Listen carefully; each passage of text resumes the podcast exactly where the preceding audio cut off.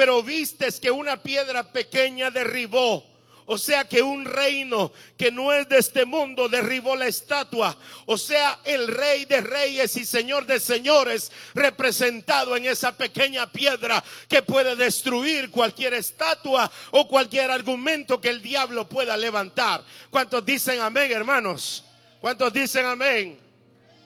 Y la palabra dice que su reino no tendrá fin. Y esa piedra que vio el rey en el sueño era Jesús. Amén, hermano amado. Esa piedra que vio el rey en el sueño era Jesús. Vaya conmigo al Salmo 118, versículo 22, por favor. Salmo 118, versículo 22 dice, la piedra que desecharon los edificadores ha venido a ser cabeza del ángulo, dice el Salmo 118, versículo 22. Salmo 118, versículo 22 dice, la piedra que desecharon los edificadores ha venido a ser cabeza del ángulo, dice el Salmo 118, versículo 22. Pero vaya rápidamente a Hechos, capítulo 4, versículo 11. Hechos capítulo 4, versículo 11 dice, este Jesús, es la piedra reprobada por vosotros los edificadores, la cual ha venido a ser cabeza del ángulo. Hechos 4:11. Pero Hechos 4:12 sigue diciendo, no lo tengo a la vista, no lo tengo aquí en mis notas, pero recuerdo que ese versículo dice, y en ningún otro hay salvación, porque no hay otro nombre dado a, los hombres bajo el cielo en el cual podamos ser salvos. Y este nombre es Jesucristo, el Rey de Reyes y Señor de Señores, cuyo reino es eterno, cuyo reino es poderoso, cuyo reino es maravilloso. Y dice la Biblia, es la piedra que los constructores, que los arquitectos desecharon, pero ha venido a ser la cabeza, ha venido a ser el rey de reyes y señor de señores. Me dice un amén en esta hora, hermano la piedra, el nombre de Jesús que han desechado los hombres, el nombre de Jesús que han desechado los seres humanos. Pero qué bueno que usted, hermano, ha amado ese nombre, ha abrazado el nombre de Jesús. Qué bueno que usted es parte de este reino. ¿Cuántos dicen amén, hermano? Nadie puede con una roca como lo es Cristo Jesús. Lo que inquietaba al rey en ese sueño es que no entendía cómo una pequeña piedra derribaba aquella estatua. Lo que no entendía el rey Nabucodonosor era la revelación, no la podía entender. Y lo que Daniel le revela es, y le dice, lo que tú vistes es el poder de las naciones. Son las naciones, la cabeza que está representada por el oro y empieza a describirle cada parte de esa estatua, de esos reinos y los nombres de esos reinos que hoy en día tienen un sentido pero lo más importante es que esa piedra, la cual desecharon los arquitectos constructores, ha venido a ser la cabeza del ángulo que es Cristo Jesús. ¿Cuántos dicen amén, hermanos? ¿Cuántos dicen amén? El rey Nabucco se espanta al oír la interpretación. ¿Qué pasó con los, con los brujos, hechiceros, astrólogos, adivinos? ¿Qué pasó con ellos? Los cortaron en pedazos. ¿Por qué? Porque ellos no sabían el sueño ni la interpretación del sueño. Pero ¿qué pasa con Daniel? Daniel se va a la oración. Daniel se mete de noche en la oración y empieza a orar al Señor y empieza a decirle, gracias te doy Señor, porque tú le has revelado cosas grandes, cosas grandes y ocultas. Dice Jeremías 33:3, que dice, clama a mí y yo te responderé y te enseñaré cosas grandes y ocultas que tú no conoces. ¿Cuántos dicen amén, hermano? Lo que está oculto, lo que está escondido, lo que no funciona en tu vida, lo vas a obtener a través de la oración. ¿Cuántos dicen amén, hermano? La oración. Jeremías 33:3 es mejor que el ultrasonido 4K. No, usted no me oyó. La oración es mejor que cualquier ultrasonido. La oración es mejor que cualquier resonancia magnética. La oración es mejor que cualquier examen que tú te puedas realizar. Porque Daniel no entendía lo que estaba pasando. Daniel no podía percibir lo que estaba sucediendo.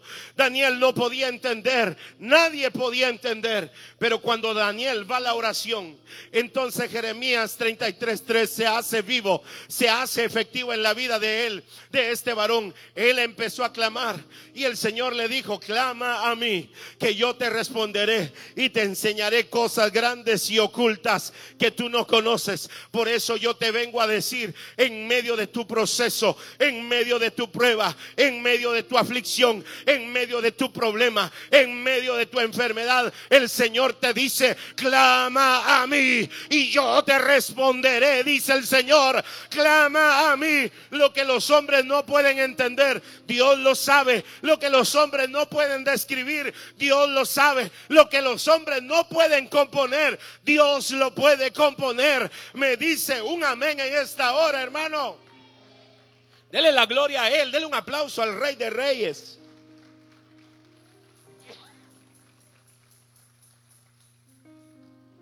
Entonces el rey Nabucco se espantó al oír que ese era el sueño. Porque a Daniel no lo mataron, ni sus amigos, ni sus compañeros fueron muertos, sino que dice que el rey Nabucodonosor se espantó, se arrodilló y hace una tremenda declaración. Entonces mire lo que dice lo que dice el rey. Vaya conmigo a Daniel, capítulo 2, versículo 46 y 47. Daniel capítulo 2, versículo 46 y 47. Entonces el rey Nabucodonosor se postró sobre su rostro y se humilló ante Daniel. Wow. Y mandó que le ofreciesen presentes de, e incienso. Y el rey habló a Daniel y le dijo, ciertamente el Dios vuestro es Dios de dioses y es el Señor de los reyes y el que revela los, misterios, pues pudiste revelar este misterio. Ese rey estaba bravo, diga conmigo, ese rey estaba bravo. Ese rey era cosa seria, diga. ¿Sabe por qué era cosa seria? Porque la Biblia dice, mi amado hermano, que ese rey había declarado que si no le revelaban el sueño, aquellos sabios iban a morir, aquellos hombres iban a, ser cortados en pedazos y sus casas iban a ser convertidas en muladar. ¿Qué quiere decir eso? Un muladar es un, es un lugar donde comen las mulas. Un muladar, oiga esto, oiga esto. Entonces el rey Nabucodonosor se postró sobre su rostro y se humilló ante Daniel y mandó que le ofreciesen presentes e incienso. Y el rey habló a Daniel y le dijo, ciertamente el Dios vuestro es Dios de dioses y es Señor de los reyes. En otras palabras, le dijo Daniel ahí, de, perdón, le dijo Nabucodonosor, el rey de rodillas, ante Daniel le dijo, el Dios al que tú sirves es el Dios de los dioses con D minúscula, de esos ídolos, esos muñecos se quedan cortos, le dijo Nabucodonosor a Daniel y le dijo, de cierto al Dios que tú sirves te revela los secretos. Tú estás bien conectado. Yo quiero que codeas al vecino, codea al vecino y dígale, tú estás bien conectado, dígale.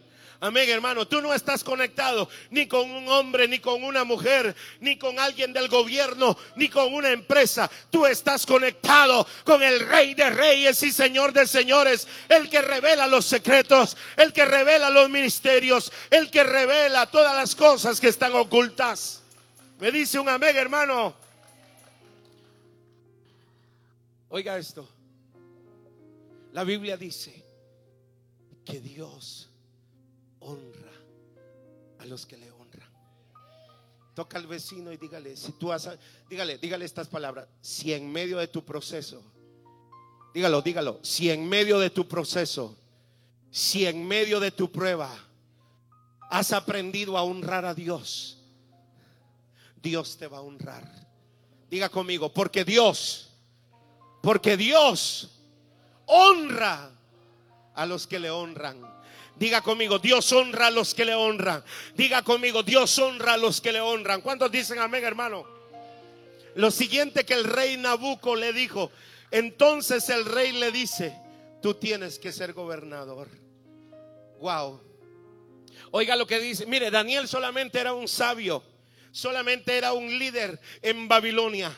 Pero después de que Daniel revela el sueño, interpreta el sueño al rey y le revela los secretos más profundos, lo que a él le preocupaba, diga conmigo, cuando aprendemos a estar en la presencia de Dios Dígalo, dígalo. Cuando aprendemos a estar en la presencia de Dios, todo lo que nos preocupa se va, todo lo que nos asusta se va, todo lo que nos trae temor se va. En el nombre de Jesús. ¿Cuántos dicen amén, hermano? Si alguien aquí tiene miedo, ore. Si alguien aquí está pasando un proceso duro en su vida, ore. Si alguien está pasando por un temor, por un proceso fuerte en su vida, clame a Jehová. Porque si tú clamas a Él, Él te va a enseñar y te va a responder y te va a enseñar cosas grandes y ocultas que tú no conoces. ¿Cuántos dicen amén?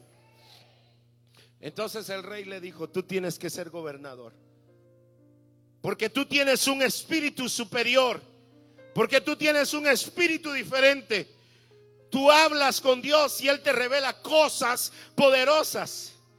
Y entonces el rey Nabucodonosor le dijo, yo te quiero cerca. ¿Me oyó? Entonces el rey le dijo a Daniel, tú estás cerca de Dios, yo te quiero cerca, le dijo. ¿Oyó, patrón? ¿Oyeron patrones? ¿Oyeron jefes y jefas? Tú estás con Dios.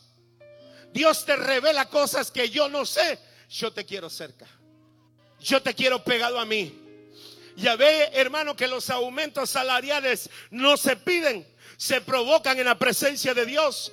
Ya ve, ya ve, hermano, que de alguna manera los puestos no se piden, sino se provocan en la presencia de Dios. Porque Nabucodonosor le dijo, le dijo a Daniel, tú tienes que ser gobernador. A ti Dios te revela cosas tremendas, poderosas. Tú tienes que estar cerca de mí en mi gabinete de gobierno. Yo quiero hombres de Dios, aunque Nabucodonosor no era un hombre de Dios. Diga conmigo, hasta los mundanos saben que tener hombres de Dios cerca es una tremenda bendición.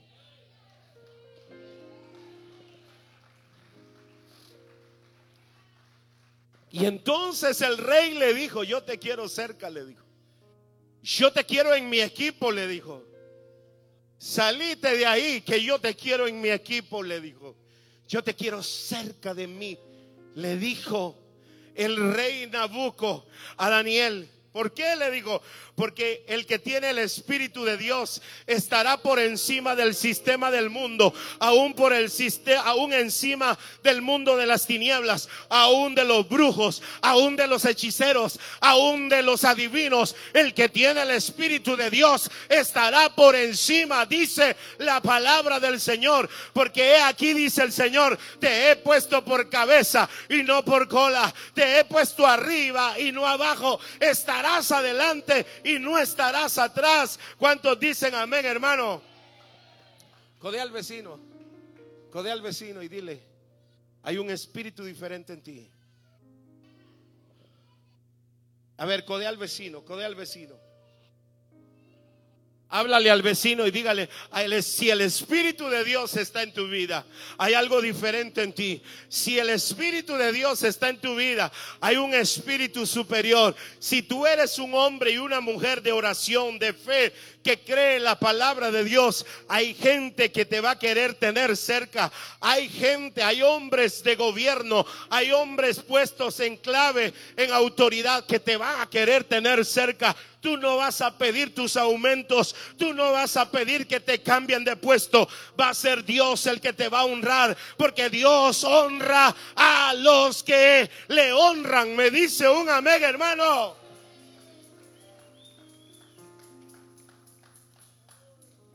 Nadie pudo con Daniel, porque Dios estaba con, con Daniel. Y Dios nunca lo desamparó, nunca lo abandonó. Daniel era un siervo de Dios. Diga conmigo, diga conmigo, los que son siervos de Dios, se nota, hay respaldo de Dios, hay un espíritu diferente, porque el espíritu de Dios mora en sus vidas. ¿Cuántos dicen amén? Quiero dejar cuatro cosas importantes en su corazón a través de esta palabra. ¿Quiere recibirlas en esta hora? Dígame un amén. Motíveme a predicar. ¿Quiere recibirlas en esta hora? Dígame un amén. Cuatro cosas, cuatro enseñanzas que Daniel me deja a mí y que le quiere dejar a usted. Cuatro puntos importantes en esta palabra. Número uno, Daniel sabía que solo Dios podía ayudarlo en este misterio, en este proceso. Por eso Daniel fue al secreto de Dios.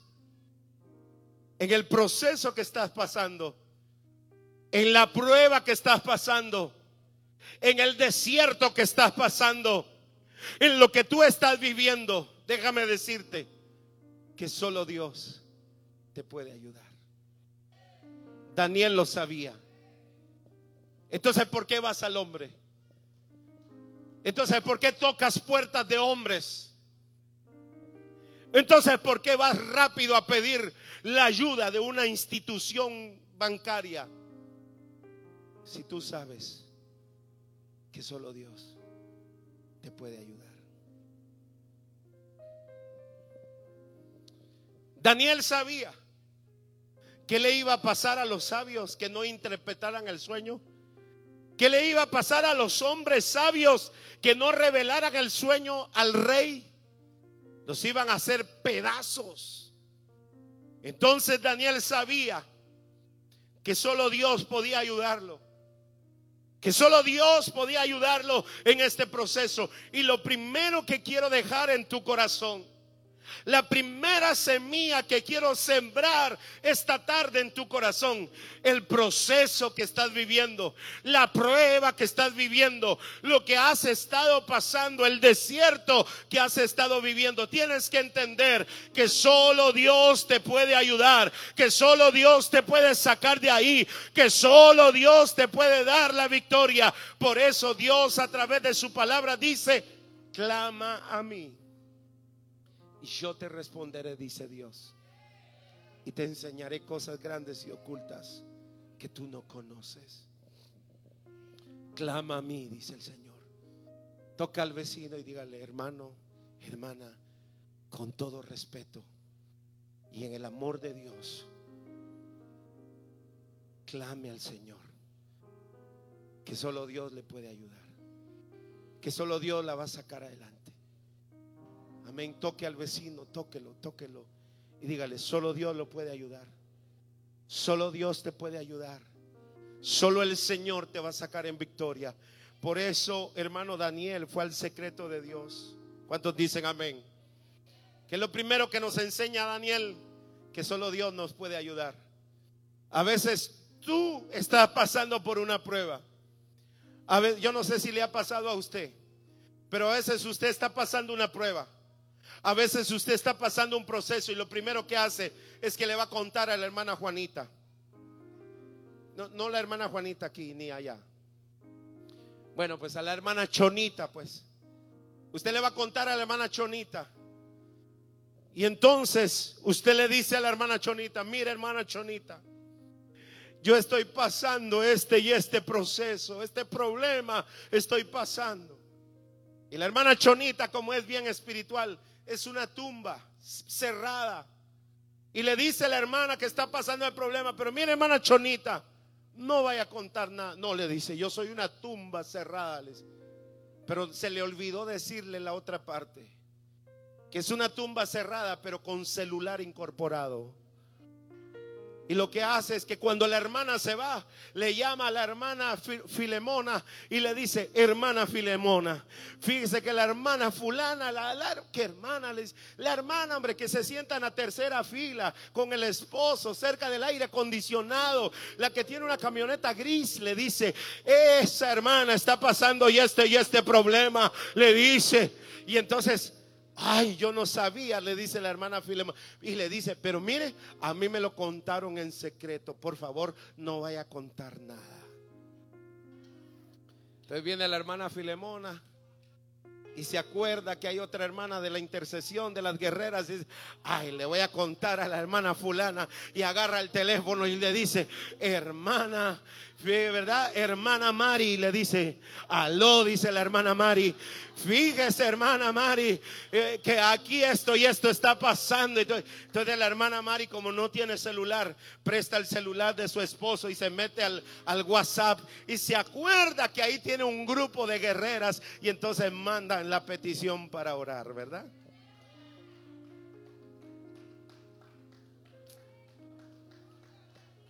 ¿Y sabe qué es lo que pasó? Que aquella hermana que le contó el problema a la hermana no le ayudó a orar, ni le dio la solución, sino que todos se enteraron de lo que estaba pasando a aquella hermana. Por eso lo primero que Daniel nos enseña es, cuando estés pasando por un proceso donde tú tienes que ir primero es a Dios. Ajá. Pero luego la Biblia menciona que habían tres amigos más. Pero Daniel sabía que estos amigos eran espirituales que no iban a contar y que no iban a andar chismeando. Lo bueno es que aquí en Camino de Salvación ni hay chismosas ni hay chismosos. ¿Cuánto dan gloria a Dios por eso? Aquí en Puerto Barrio no pasa eso. Aquí en Puerto Barrio no pasa, no sucede eso. Eso pasa allá en Escuintla, donde yo vengo. Allá donde yo, eso pasa. Y lo primero que Daniel nos enseña es que tenemos que entender que tenemos que correr a Dios primero, que solo Dios nos puede sacar del asunto. Y que sí podemos contar con amigos o amigas, pero espirituales. Amén. Y no voy a contarle a una hermana que tiene el don de lengua, pero no de interpretación de lengua, sino de lengua larga, porque ahí sí ya Y lo primero que Daniel nos enseña es que él sabía que solo Dios podía ayudarlo en ese asunto. ¿Cuántos dicen amén, hermano? Número dos. Lo segundo que, que, Daniel nos enseña a través de esta palabra es que en tus procesos, tus dones serán revelados. La crisis, el desierto, el problema, la enfermedad van a revelar tus dones. La crisis, son tu mejor temporada porque sacarán lo mejor de ti y te harán crecer. ¿Qué era Daniel antes de, este problema, de este proceso? ¿Qué era Daniel? A ver, ¿alguien sabe qué era Daniel? Era un sabio nada más. Amén. Era un sabio, pero cuando él, hermano, está en una situación de vida o muerte, ¿por qué? Porque si él no revela el sueño, Daniel iba a morir, hermano, y todos sus demás compañeros sabios iban a morir hechos pedazos. Entonces, Daniel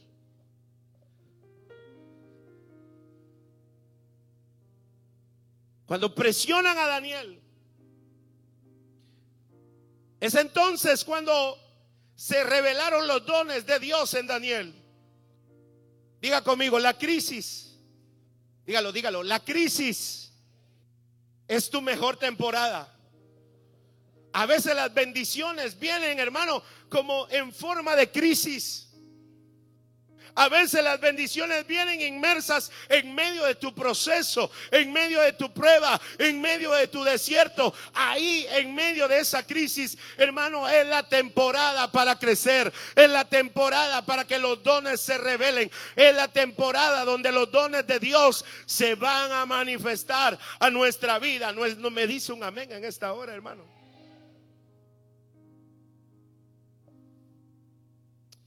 La crisis te hace entender y hablar un lenguaje que no es de este mundo, sino es un lenguaje celestial. ¿Cuántos dicen amén, hermano? La Biblia dice que en medio de la crisis, en medio del proceso que estaba viviendo Daniel, hermano Daniel se fue a la oración y Dios le reveló, le dio la interpretación del sueño, le reveló el sueño, le dio la interpretación del sueño. Diga conmigo, bendita crisis. Diga conmigo, bendita prueba. Diga conmigo, bendito proceso. Hay gente que no bendice a Dios en medio de sus procesos. Hay gente que no bendice a Dios en medio de sus procesos. Amén, hermano. ¿Cuántos dicen amén, hermano? Amén. La hermana Mari me contó a mí que en medio de un proceso duro, hermano, en medio de una prueba dura, la hermana Mari me contó a mí que en medio de ese proceso conoció a ese hombre y, la hermana Mari no sabe si es una respuesta de Dios o es un castigo de Dios, pero algo vino para ella. ¿Cuántos dicen amén? Algo le vino a ella, mi amado hermano. Eso no sabe la hermana. No. Eso es para que se despierte porque lo veo que está durmiendo. No, yo sé que el hermano es una bendición para la hermana y la hermana es una bendición para el hermano. ¿Cuántos dicen amén, hermanos? ¿Cuántos dicen amén? A veces tus bendiciones no parecen bendiciones a tu vida. Porque a veces cuando te quitan el trabajo, aló, a veces cuando te cortan el trabajo, mi amado hermano, tú empiezas a pensar, y porque hay gente, hay siervos de Dios que te han dicho que bendigas a Dios en medio de que aún te cortan el trabajo y tú dices, ¿cómo voy a bendecir a Dios si no tengo trabajo? Pero sabes que en medio de que te cortaron el trabajo, en medio de que te quitaron el trabajo, ¿sabes qué pasó? Tú te volviste un emprendedor y ahora eres un hombre, una mujer emprendedora, eres un hombre y una mujer que le ha creído a Dios y Dios te ha ayudado y como dice la palabra, Ebenecer, hasta aquí el Señor nos ha ayudado. Me dice un amén, hermano. Porque los procesos sacan lo mejor de nosotros. Las pruebas sacan lo mejor de nosotros. Amén, hermano. ¿Cuántos dicen amén? Amén. Un hombre llamado de apellido Kiyoshaki el hombre que escribió Padre rico, Padre pobre, estaba recibiendo su último cheque de 30 mil dólares por parte del gerente de Xerox, una compañía mundial. Y entonces cuando le da el cheque a este Kiyoshaki, le dice, ¿qué vas a hacer con ese cheque de 30 mil dólares? Y entonces él le dijo que iba a emprender, que iba a iniciar un negocio, que iba a iniciar una empresa. Y entonces el gerente de esa empresa, Xerox, le dijo, vas a fracasar y vas a regresar a esta empresa, a Xerox, nuevamente a ser un empleado. Kiyoshaki le dijo, voy a fracasar, le dijo. Pero no voy a regresar a esta empresa, sino que seguiré intentando hasta lograrlo. Y sabe que este Kiyoshaki es uno de los hombres más millonarios del mundo, del mundo entero, que le apunta a dos cosas, a invertir en bienes raíces y a trabajar con el dinero de otros. Yo quedé impresionado cuando yo escuché la declaración de este hombre. Y él aprendió a trabajar con el dinero de otros. ¿Sabe usted que el dinero que usted tiene en el banco es el dinero que le prestan a aquellos que hacen préstamos? Y están trabajando con su dinero. Pero le voy a decir algo. Kiyoshaki Yo no entendía por qué este hombre había escrito un libro llamado Padre Rico y Padre Pobre. Su papá, con un máster en la universidad, Y un día cuando él tenía entre 9 y 10 años, le dijo a su papá y le dijo estas palabras. ¿Por qué en la escuela no nos enseñan a cómo manejar el dinero? Y él le dijo, el gobierno de nuestro país nos paga para no enseñarles a manejar el dinero. Solo nos, nos, pagan para enseñarles a que cada uno de ustedes tienen que tener un empleo y nada más. Y entonces él le dijo a su papá, enséñame a cómo manejar el dinero. Y él le dijo, no puedo. Pregúntale al papá de Mike, tu amigo, tu compañero, porque él sí puede. Y él le preguntó, ¿por qué? Si él no es mi papá, pero él sí puede, porque él es un empresario. El papá de Mike tenía un hotel. Y entonces fue a tocar la puerta del papá de Mike, cuando este Kiyoshaki tenía 10 años aproximadamente. Y le dijo a este hombre, al papá de Mike, Padre rico, enséñame a manejar el dinero. Y lo primero que le dijo el padre rico fue, te voy a enseñar y tú vas a trabajar conmigo, pero tú no vas a recibir un cheque. Y él le dijo, ¿por qué? Porque cuando yo te dé el, cheque, entonces tú vas a depender del cheque y vas a hacer las cosas por el cheque. Y tu mentalidad no va a cambiar. Aunque su papá era un hombre muy preparado, tenía una mentalidad pobre.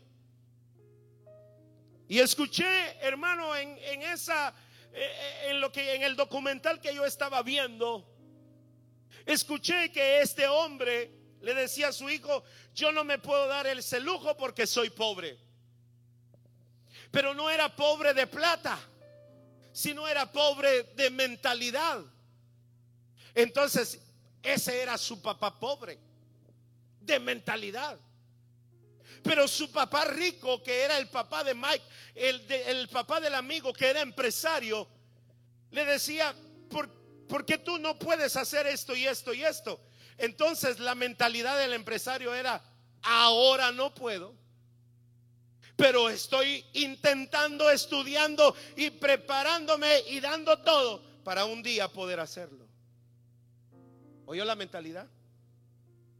Cuando alguien tiene una mentalidad pobre dice, no me puedo dar ese lujo, no lo puedo hacer. Pero cuando alguien tiene una mentalidad de prosperidad en su mente, no estoy hablando de plata, estoy hablando de mentalidad. Cuando alguien tiene una mentalidad de prosperidad, dice, ahora no me puedo dar ese lujo, pero voy a trabajar, voy a emprender, voy a negociar, voy a hacer esto y un día lo voy a hacer. ¿Cuántos dicen amén, hermanos? ¿Cuántos dicen amén? En medio de tus procesos salen los mejores dones, se revelan los mejores dones. Sabe que yo muchas veces he estado sentado sin ni un centavo en mi bolsa y siempre he pensado. Un día, yo recuerdo hace muchos años, estaba sentado, mi amado hermano, estaba sentado en una banqueta y vi pasar cierto vehículo. yo estaba sentado y en ese momento vino un deseo en mi corazón. El enemigo me dijo, mira dónde estás sentado, sirviendo a Dios, dando lo mejor de tu vida, dándolo todo, sin ni un centavo en tu bolsa y mira, a pie andas. Y yo recuerdo que en ese momento sentado ahí, le dije al diablo, diablo, mentiroso, ahora no tengo, pero un día voy a andar sentado en uno mejor que ese.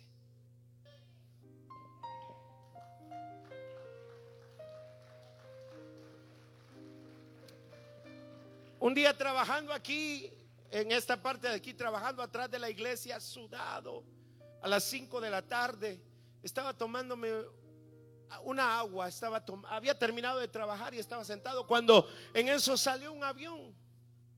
Ya ve que de aquí salen los aviones, aquí atrás. Y vino un pensamiento a mi mente. Y yo dije, algún día voy a volar en un avión de esos. Nunca dije, ay, como yo soy pobre, nunca voy a volar en un avión de esos.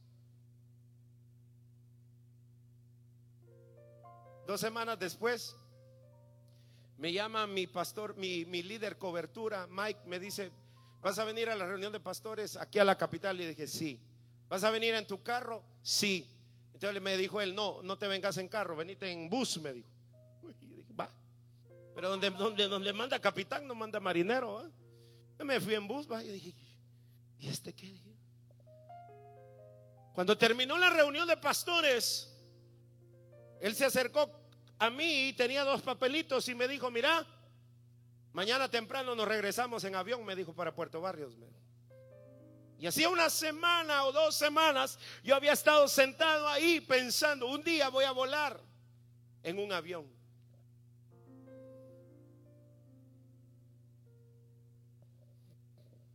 No importa cuánto tengas que esperar, la palabra del Señor dice, aunque tardare la promesa, espérala porque de cierto llegará. Me dice un amén, hermano.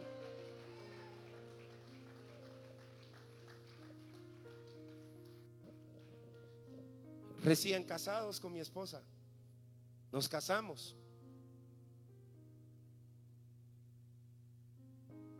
Y habíamos gastado en la boda. La familia de mi esposa, mi familia había, nos habían sembrado algunas cosas. Y la iglesia a la cual asistíamos nos dieron un regalo y nos dieron una ofrenda en efectivo. Cuando terminó la boda le dije a mi esposa, mi amor, ¿y la luna de miel? Lo bueno es que yo había alquilado una casa porque no tenía casa. Mi, papá, bueno, mi mamá me dijo, mira mi hijo, aquí hay un cuarto, venite acá. No, le dije, el casado, casa quiere. Entonces alquilé una casa y le dije a mi esposa, le dije, la luna de miel va a ser en la casa, le dije. Porque no tenemos. Y cuando nos dieron ese regalo, era una cierta cantidad. Y yo le dije a mi esposa, mira, yo te quiero llevar a un lugar donde tú te mereces, que es un lugar hermoso, donde hayan playas, un hotel bonito, que salgamos de la nación de Guatemala. Pero en ese tiempo no podíamos. Así que decidimos con esa ofrenda comprar comestibles. Le dije, mira, con esta ofrenda vamos a comprar comestibles y así vamos a iniciar. Le dije, ¿verdad? Gracias a Dios, mi esposa, una mujer sabia, una mujer de Dios, una mujer con el Espíritu de Dios que me entendió. Y aunque la promesa tardara, espérala, porque de cierto llegará. Hace unos años atrás le dije a mi esposa, mira mi amor, un día vamos a ir a celebrar nuestro aniversario de bodas fuera del país. Pero yo estaba pensando en Omoa, Honduras, en El Salvador, allá en Salinitas, allá en Decameron, ¿verdad? Estaba pensando en eso. Pero la Biblia dice que Dios honra a los que le honran. Y un día, por diosalidad de Dios, por, hermano, una bendición de Dios. Alguien nos dijo, miren, aquí está la siembra del hotel pagado, de los boletos pagados y de todos los gastos están pagados. Se van cinco días a República Dominicana, a Punta Cana, a las mejores, una de las mejores playas del Caribe, mi amado hermano. ¿Y sabe cuánto tuvimos que pagar? Solamente como Daniel, levantar nuestras manos y decir gracias. Porque sabemos que tú todo lo puedes. Sabemos que tú todo lo puedes. ¿Cuántos dicen amén, hermano? En medio de tus procesos salen los mejores dones. Número tres. Dios le dio la revelación para poder resolver el problema. Fue en el secreto de Dios donde Dios le dio la salida del problema. Lo tercero que quiero enseñarte es que en el secreto de Dios es donde está tu salida. En el secreto de Dios es donde está tu respuesta. En la oración está tu respuesta. Me dice un amén, hermano. ¿Cuántos dicen amén, hermano? Número cuatro. A la luz de esta palabra, te puedo decir que tu proceso tiene un tiempo de caducidad. ¿Cuántos dicen amén, hermano?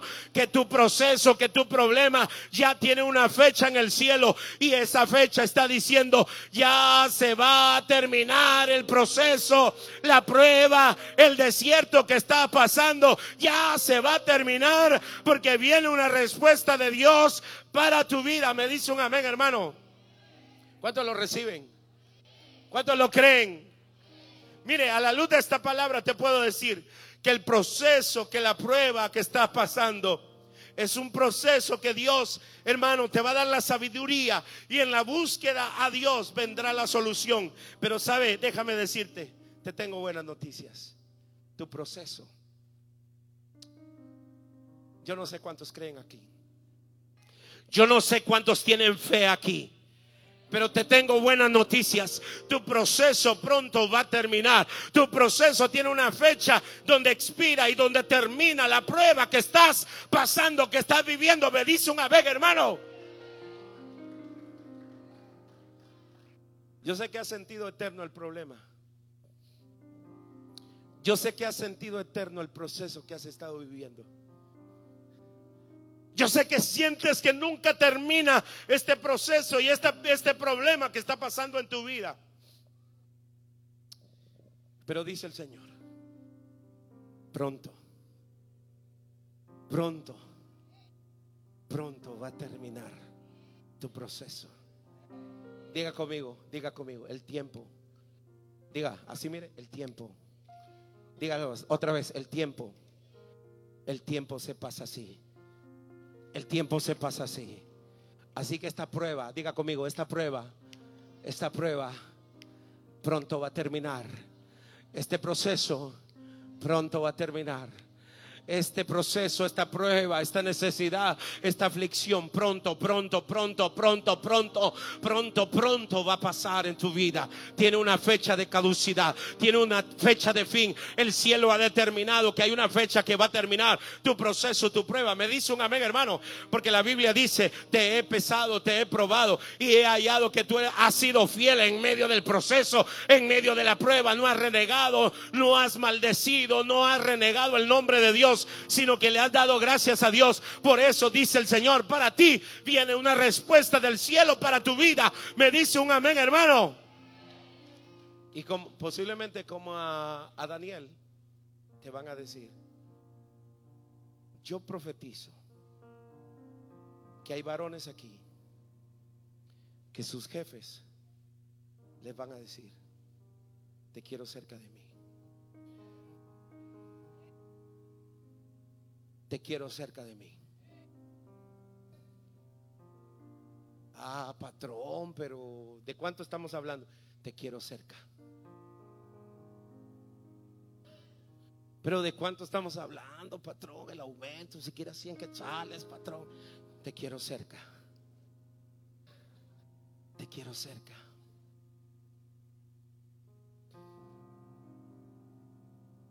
Yo quiero profetizarle a gente que le crea a Dios que van a recibir una llamada y te van a decir, Cristian.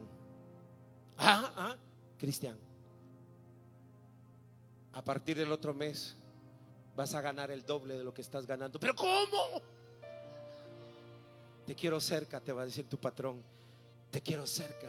Alex, Alex, una llamada, una llamada del cielo está a punto de salir, porque Dios ya dio la orden y va a tocar el corazón de esos hombres y aquello que han retenido para tu vida y aquello que se ha retenido allá viene, se suelta ahora. Lo que el diablo te robó, lo que el diablo te quitó, lo que el diablo te tuvo retenido ahí, ahora se abre, se abre, se abre y viene una respuesta de Dios para tu vida.